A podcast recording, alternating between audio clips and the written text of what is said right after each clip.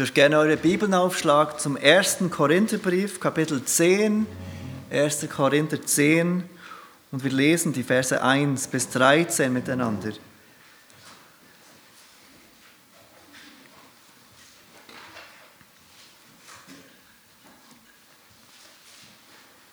1. Korinther 10 und wir lesen die Verse 1 bis 13. Wir werden heute uns aber dann auf Vers 13, der noch übrig ist von diesem Abschnitt, fokussieren. 1.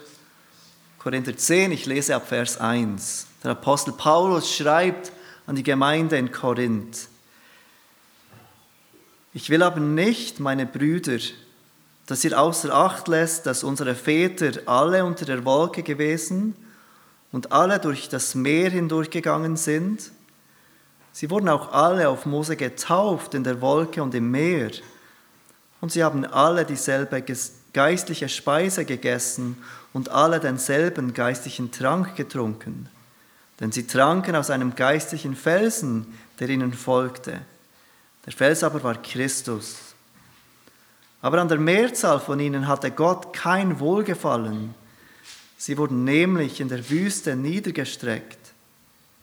Diese Dinge aber sind zum Vorbild für uns geschehen, damit wir nicht nach dem Bösen begierig werden, so wie jene begierig waren. Werdet auch nicht Götzendiener, so wie etliche von ihnen, wie geschrieben steht, das Volk setzte sich nieder, um zu essen und zu trinken, und stand auf, um sich zu vergnügen. Lasst uns auch nicht Unzucht treiben, so wie etliche von ihnen Unzucht trieben. Und es fielen an einem Tag 23.000. Lasst uns auch nicht Christus versuchen, so wie auch etliche von ihnen ihn versuchten und von den Schlangen umgebracht wurden. Mord auch nicht, so wie auch etliche von ihnen murrten und durch den Verderber umgebracht wurden. Alle diese Dinge aber, die jenen widerfuhren, sind Vorbilder und sie wurden zur Warnung für uns aufgeschrieben, auf die das Ende der Weltzeit gekommen ist. Darum, wer meint, er stehe, der sehe zu, dass er nicht falle. Es hat euch bisher nur menschliche Versuchung betroffen. Gott aber ist treu. Er wird nicht zulassen, dass ihr über euer Vermögen versucht werdet, sondern er wird zugleich mit der Versuchung auch den Ausgang schaffen, sodass ihr sie ertragen könnt.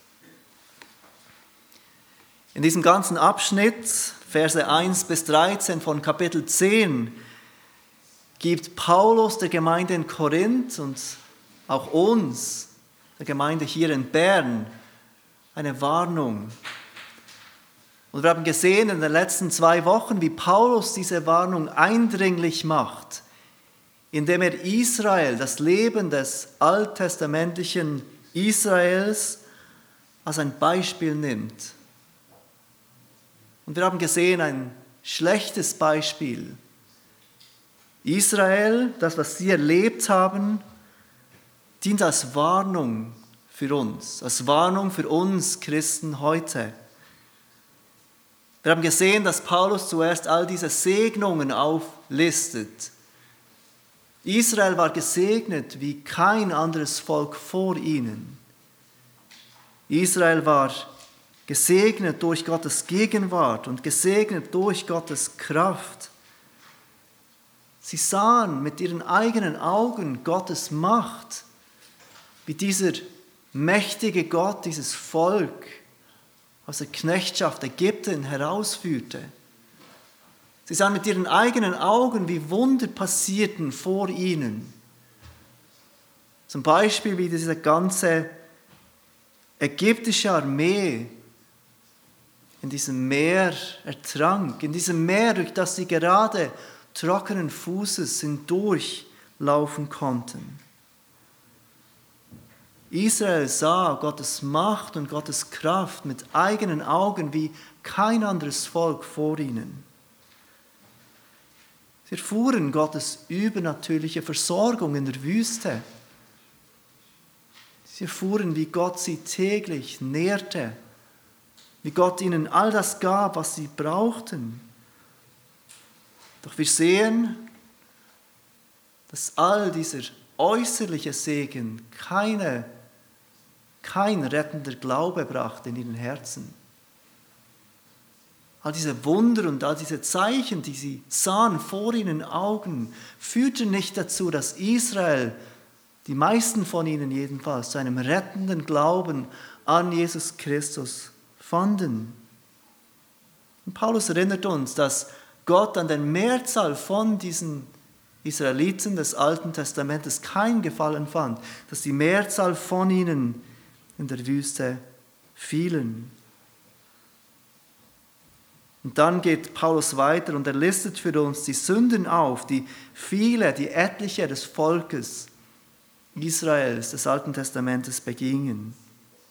Sie begingen Götzendienst, sie begingen Unzucht, sie versuchten Christus und sie murrten. Und auch als Menschen, die viel über Gott wissen, die viel mit Gott erlebt haben, stehen wir in der Gefahr, in Sünde zu fallen. Und Paulus will uns diese Gefahr vor Augen führen.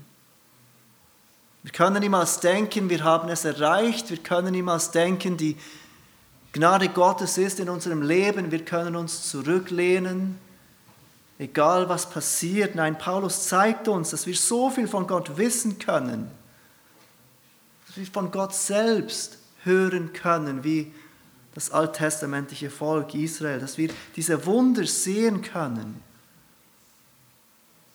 und uns trotzdem erneut der Sünde hingeben können. Und Paulus warnt uns davor. Und er schreibt diese Warnung mit diesem Satz im Vers 12, darum, wer meint, er stehe, der sehe zu, dass er nicht falle. Wir sind niemals in einer größeren Gefahr zu fallen, als dann, wenn wir denken, dass wir sicher sind dass wir nicht umsichtig leben müssen in dieser Welt, dass wir nicht auf Versuchung acht geben müssen, weil wir ja sowieso gerettet sind, weil uns Gottes Gnade ja sowieso gewiss ist. Darum, wer meint, er stehe, der sehe zu, dass er nicht falle. In dem Moment, wo wir denken, uns kann nichts passieren, wir stehen, wir sind geistig reif, wir wissen genug über Gott. Genau in diesem Moment ist es am gefährlichsten. John Owen, ein bekannter Puritaner des 17. Jahrhunderts, der wie kaum ein anderer über dieses Thema der Sünde und Versuchung geschrieben hat, schrieb folgendes. Vertrauen in Irgendwelche Kraft in uns selbst ist ein großer Teil unserer Schwäche. Genau dann, wenn wir Vertrauen auf uns selbst haben, wenn wir denken, wir sind stark, sind wir eigentlich am schwächsten. Und Paulus will, Paulus will uns das in Erinnerung rufen, er will uns vor diesem Irrtum warnen und uns daran erinnern, dass wir nicht stark sind, dass wir niemals auf unsere eigene Stärke bauen können. Paulus braucht in diesem Abschnitt das Beispiel des alttestamentlichen Volkes Israel als Warnung. Aber seine Absicht ist nicht, dass er uns verunsichern will oder dass er uns Angst machen will, dass wir kaum leben können im Vertrauen auf Gott, weil wir denken, wir könnten jeden Moment fallen. Was er mit seiner Warnung angreift, ist nicht Heilsgewissheit, die sich darauf stützt, dass Gott gnädig ist, zu jeder Zeit, dass Gott treu ist. Er greift nicht Heilssicherheit an, die im Vertrauen auf das vollbrachte Werk von Jesus ruht sondern was er angreift, was er zerstören will, ist falsche Heilssicherheit, die sich in Gleichgültigkeit zeigt, die sich in einem Leben zeigt, das gleichgültig ist, was mit Sünde und Versuchung passiert. weil unser Stand in Christus ja sowieso sicher ist. Das ist es, was Paulus mit dieser Warnung angreifen will. Unser Vertrauen in uns selbst. Und auf diese eindringliche Warnung in den Versen 1 bis 11 folgt jetzt eine Ermutigung. Und wir wollen uns heute Morgen diese Ermutigung zusammen anschauen im Vers 13. Wir lesen es noch einmal. Paulus gibt uns nach dieser eindringlichen Warnung diese Ermutigung. Es hat euch bisher nur menschliche Versuchung betroffen, Gott aber ist treu, er wird nicht zulassen, dass ihr über euer Vermögen versucht werdet, sondern er wird zugleich mit der Versuchung auch den Ausgang schaffen, sodass ihr sie ertragen könnt. Wir wollen uns heute Morgen diesen Vers 13 zusammen anschauen mit zwei Punkten und zwei Unterpunkten. Ja, er sagt mir immer, dass sobald ich Unterpunkte mache, dass sie mir nicht mehr folgen kann. Deshalb sage ich euch diese Struktur gleich am Anfang, zwei Punkte und jeder dieser Punkte hat zwei Unterpunkte. Der erste Punkt, deine Versuchung ist menschlich. Paulus ermutigt uns, indem er uns in Erinnerung führt, dass die Versuchung, die wir erleben als Christen, menschlich ist. Der erste Punkt, deine Versuchung ist menschlich.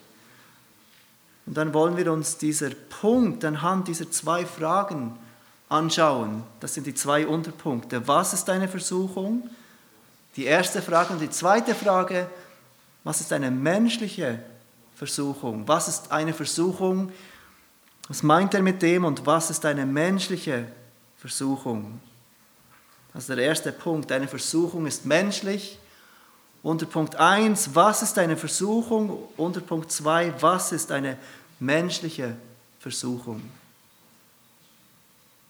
Zur ersten Frage, was ist eine Versuchung? Von was spricht Paulus hier, wenn er von dieser Versuchung spricht? Der Begriff Versuchung beschreibt einen Versuch, den Charakter von jemandem zu testen. Ein Test oder eine Prüfung. Das Neue Testament spricht oft über das Thema der Versuchung, dieses Testens unseres Glaubens. Und wir wollen uns kurz ein paar Stellen anschauen. Ich werde sie vorlesen. Ihr müsst nicht nachschlagen, aber es gibt uns ein Gefühl, wie oft das Neue Testament dieses Thema anspricht und in welchem Kontext. In Matthäus 6, Vers 13 lehrt Jesus seine Jünger, wie sie zu ihrem himmlischen Vater beten sollen. Die Jünger kommen zu ihm und sie sagen, Herr, lehre uns beten. Und er lehrt sie dort dieses Gebet, das wir das Vater unser nennen. Und er lehrt seine Jünger zu beten, führe uns nicht in Versuchung, sondern erlöse uns von dem Bösen. Als Jünger von Jesus sind wir aufgerufen zu beten, Teil von unserem täglichen Gebet zu machen, dass Gott uns nicht, dass wir nicht in Versuchung geführt werden, sondern dass wir erlöst werden von dem Bösen. Matthäus 26, Vers 41, kurz vor seiner Festnahme, sagt Jesus zu seinen Jüngern, wacht und betet, damit ihr nicht in Versuchung kommt. Der Geist ist willig, aber das Fleisch ist schwach. Jesus lernt uns, dass es nötig ist, dass wir beten und wachen, weil wir eben nicht stark sind in unserem Fleisch. Wacht und betet, damit ihr nicht in Versuchung kommt, lehrt, Jesus seine Jünger. Im Gleichnis vom Seemann warnte Jesus, dass es Menschen gibt, die das Wort Gottes zwar mit Freuden aufnehmen, wenn sie es hören, Sie sind begeistert von dem, was sie hören. Sie sind begeistert von dem, was sie lehren in Gottes Wort. Aber diese begeisterten Menschen haben keine Wurzel. Ihr Glaube schlägt keine Wurzeln. Und Jesus warnt in diesem Gleichnis, dass diese Menschen, die dieses Wort mit Freuden aufnehmen, nur eine Zeit lang glauben.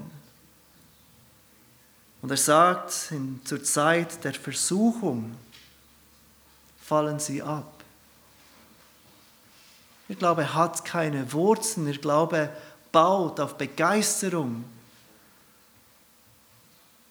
aber bringt keine Wurzeln. Und sobald diese Zeit der Versuchung kommt, sobald diese Prüfung kommt, fallen sie ab. Und ich glaube, wir alle kennen viele solcher Leute, die einmal feurig waren im Glauben,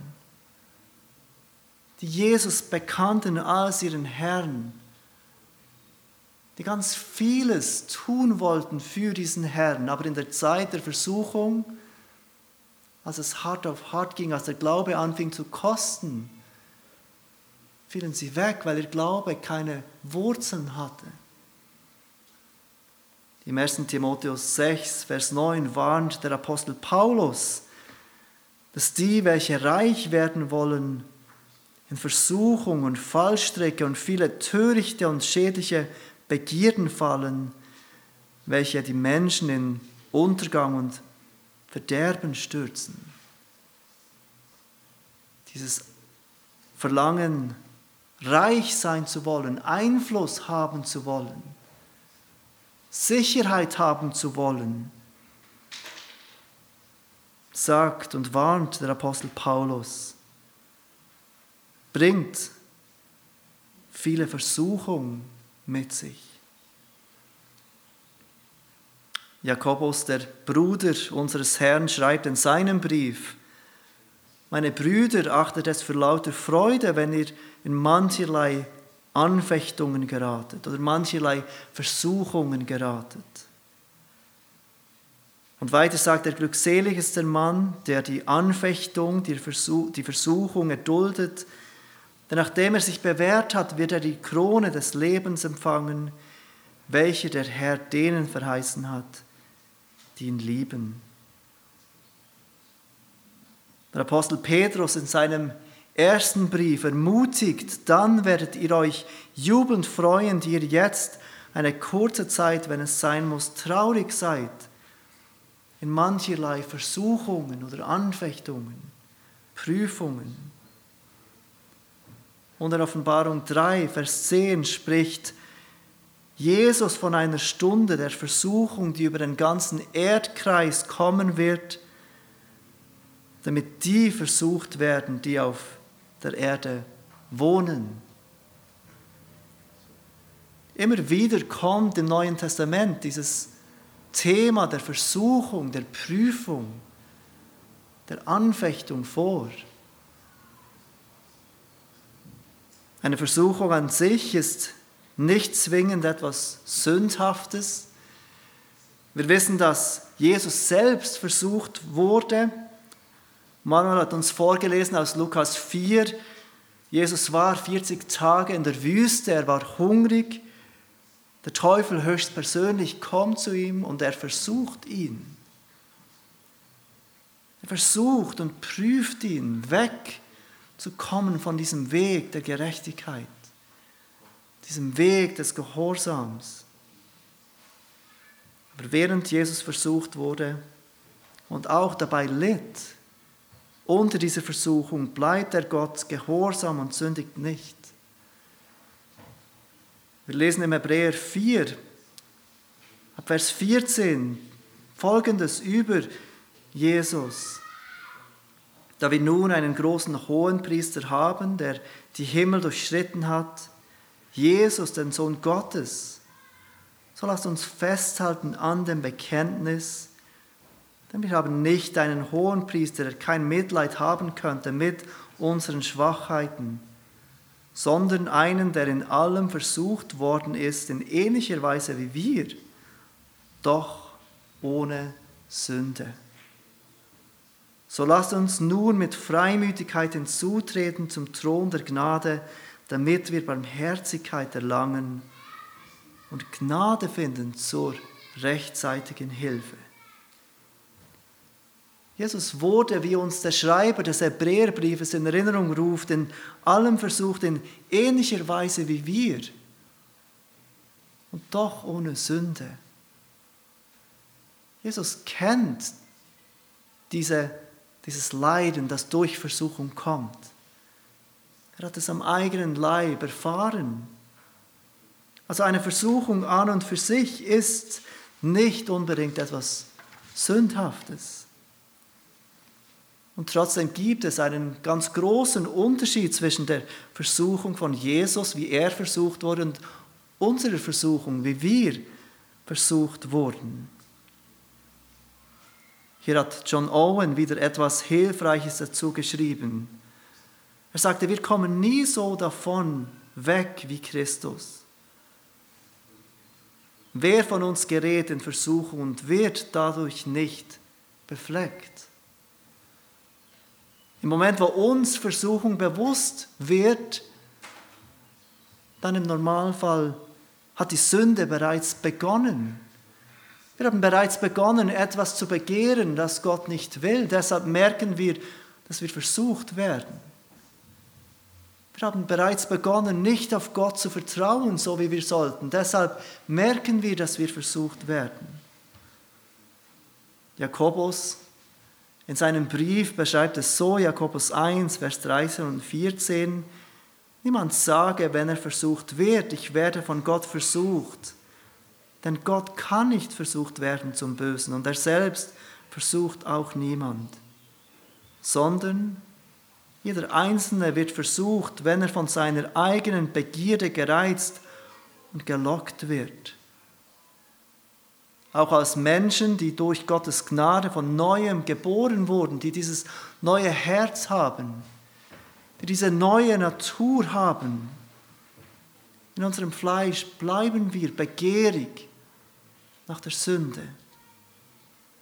Diese sündhaften Begierden bleiben in uns, in unserem Fleisch. Und wenn bei Jesus diese Versuchung von außen kam und er widerstehen konnte ohne Sünde, sich mit keiner sündhaften Lust in seinem Herzen verbinden konnte, werden wir von unseren eigenen sündhaften Begierde gelockt und gereizt, wie Jakobus sagt. John Owen erklärt es weiter so, weil Christus ohne Sünde war, führten seine Versuchung zu großem Leiden bei uns mit unserer Neigung zur Sünde führen Versuchungen normalerweise auch zur Sünde. Wir geben gleich nach dieser Versuchung. Aber Paulus will uns ermutigen, in Zeiten der Versuchung nicht aufzugeben, nicht zu denken, ich habe ja schon gesündigt, es ist dahin. Nicht aufzugeben, als könnten wir nicht widerstehen. Und er nennt in diesem Text heute Morgen die Versuchung menschlich. Er sagt, es hat euch bisher nur menschliche Versuchung betroffen, schreibt er. Und das bringt uns zu dieser zweiten Frage. Was ist eine menschliche Versuchung? Weshalb nennt er diese Versuchung menschlich? Weshalb spricht er davon, dass diese Versuchung, die uns widerfährt, menschlich ist? Das Wort, das in der Schlachter und in den meisten deutschen Übersetzungen als menschlich übersetzt wird, spricht von etwas, das allgemein ist. Etwas Allgemeines, etwas Gewöhnliches.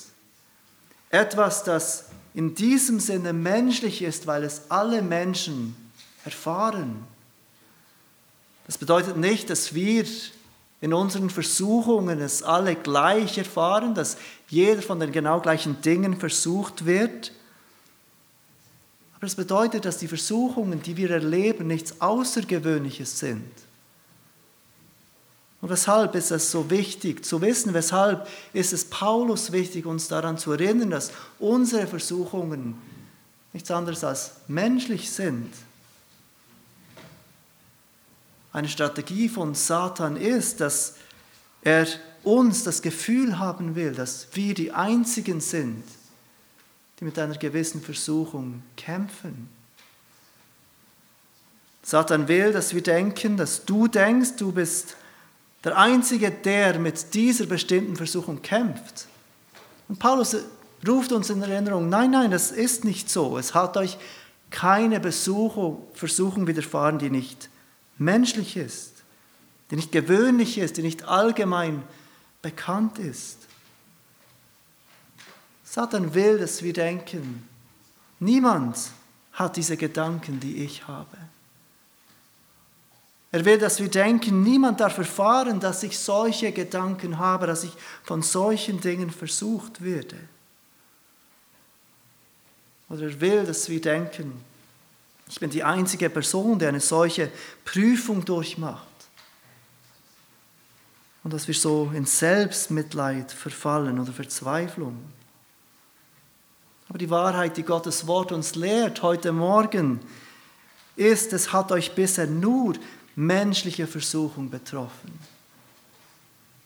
Diese Versuchungen, die du erlebst, die ich erlebe, sind nichts Außergewöhnliches. Du bist nicht hoffnungslos, nur weil das Leben anderer Menschen oft so problemlos aussehen mag, als hätten sie immer alles im Griff. Aber die Wahrheit, die Gottes Wort uns lehrt, es hat euch bisher nur menschliche Versuchung betroffen. Mit dir geschieht nichts Außergewöhnliches. Du bist nicht hoffnungslos. Das ist der erste Punkt, an den Paulus uns erinnert und mit dem er uns ermutigen will. Deine Versuchung ist menschlich. Paulus Ermutigung geht aber noch weiter und das bringt uns zum zweiten Punkt. Deine Versuchung ist menschlich. Der zweite Punkt, dein Gott ist treu. Paulus hat die Korinther bereits im ersten Kapitel seines Briefes an Gottes Treue erinnert. Dort schrieb er, Gott ist treu, durch den ihr berufen seid zur Gemeinschaft mit seinem Sohn Jesus Christus, unserem Herrn. Gott ist treu. Auch in seinem zweiten Brief an die Korinther, Paulus wird noch einen weiteren Brief an diese Gemeinde schreiben und auch hier erinnert er sie an die Treue Gottes. 2. Korinther 1, Vers 18, doch Gott ist treu, sodass unser Wort an euch nicht Ja und Nein gewesen ist. Liebe Gemeinde, Gott ist treu. Den ersten Brief an die Gemeinde in Thessaloniki beendet Paulus mit den Worten, er selbst aber, der Gott des Friedens heilige euch durch und durch und euer ganzes Wesen, der Geist, die Seele und der Leib, möge untadelig bewahrt werden bei der Wiederkunft unseres Herrn Jesus Christus. Treu ist er, der euch beruft. Er wird es auch tun. Im zweiten Brief an dieselbe Gemeinde wiederholt er den Gedanken von Gottes Treue 2. Thessaloniker 3,3 Aber der Herr ist treu.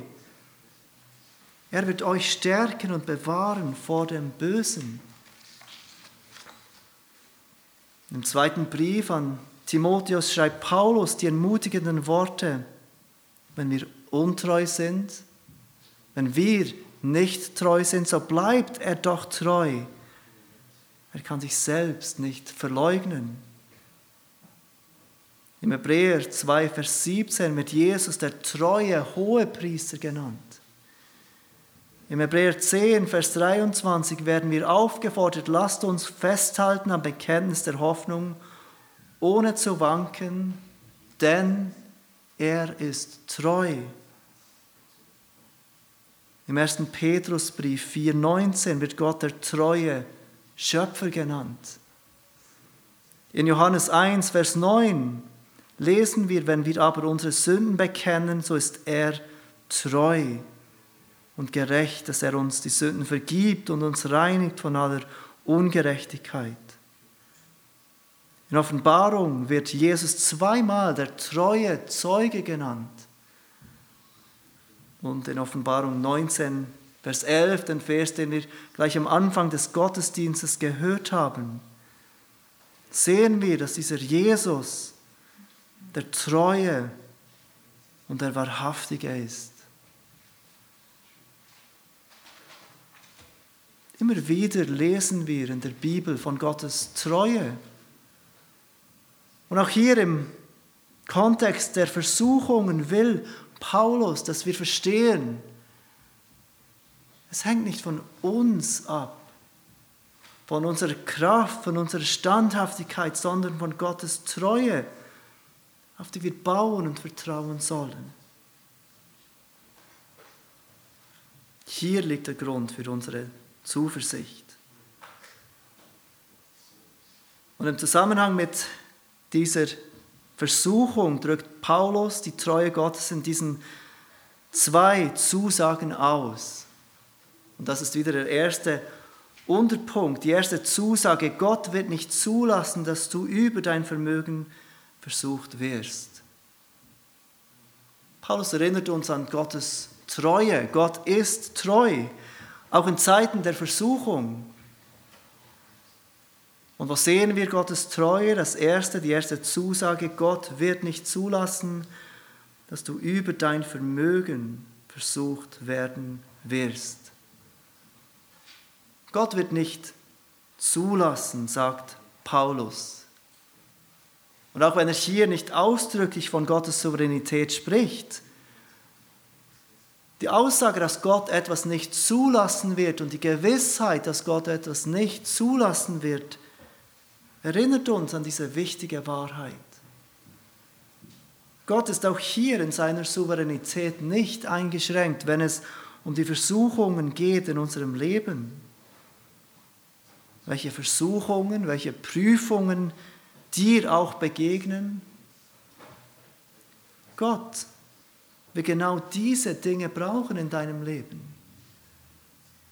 Gott will genau diese Dinge, diese Versuchungen brauchen in deinem Leben, um dich mehr wie Christus zu machen.